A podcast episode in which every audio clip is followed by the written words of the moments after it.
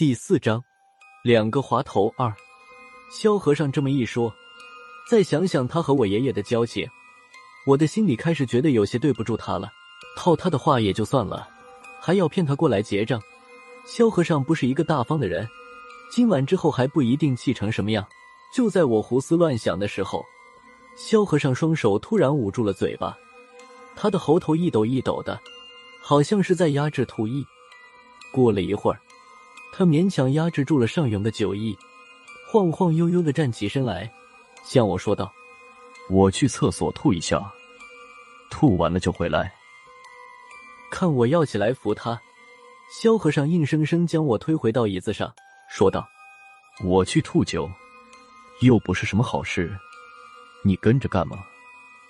坐着等我回来就行了。小胖子回来告诉他一声，五粮液让他退了。”菜打包给我就行了，酒就不要了，我自己喝没什么意思。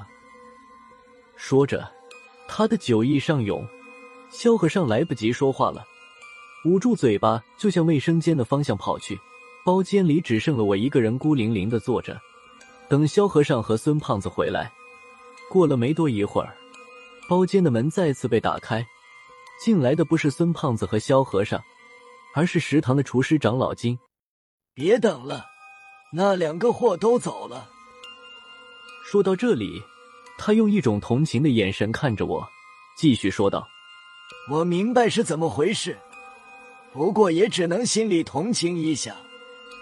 这账还是要结的。”我的脑袋空白了几秒钟，明白过来之后问道：“孙孙大圣呢？他也走了？”老金的鼻子孔发出一阵不屑的声音：“他出了包间就一直胡说八道的，还做手势不让我说话，直接就顺楼梯下去了。肖顾问坐的是电梯。算了，别说他们了，我们要下班了，你先把账结了吧。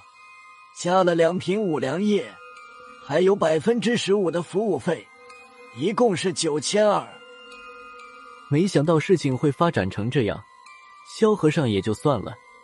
严格说起来，他这算是自卫。可恨的是孙胖子，你撤的时候起码也给我一个暗示啊！再说下午明明说好的是我先撤，他垫后的，当下马上掏出电话给孙胖子打过去。电话里面传来一个女人的声音：“您拨打的电话已关机。”看着老金越来越不善的眼神。我只能生生咽下这一口气，掏出钱包说道：“你这里能刷卡吗？”回到宿舍的时候，才发现孙胖子正蹲在门口。没等我发作，他先一把拉住我说道：“我就知道你一准能跑出来。废话，我结了账，谁还敢拦我？”孙大圣，我算看出来了，你今天是和萧和尚一起坑我。孙胖子问明情况。当时就赌咒发誓是赶巧了，还要分担一半的账单。看着他的样子，我又犹豫了。难不成真的错怪他了？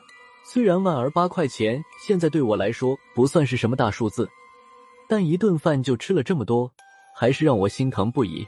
不过看着孙胖子真的掏出钱包，开始数钱的样子，我曾经的军人习气又豪迈了一把。算了吧，我也不差这点钱。今天就算咱俩带我爷爷请萧和尚吃饭了吧。但等看到孙胖子利索的将点好的钞票装回钱包的时候，我的心里又开始后悔，一时冲动了。就在这顿饭吃完的第二天，萧和尚从民调局里突然消失了，和他一起消失的还有武士主任欧阳偏左。他俩在出现的时候已经是差不多一个礼拜之后的事情了。这两人就像是从土里面钻出来的一样。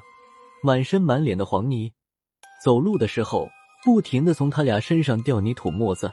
他俩一回到民调局，就直奔高亮的办公室，关上门，三人在里面谈了三个多小时，直到午饭的时候都不见他们三个人出来。萧和尚和欧阳偏左回来的消息传遍了民调局，我还以为紧接着会发生什么大事，可能会和萧和尚说的民调局的大动作有关。但日子一天一天的过去，高亮那边反而一点动静都没有，眼看就要过小年了。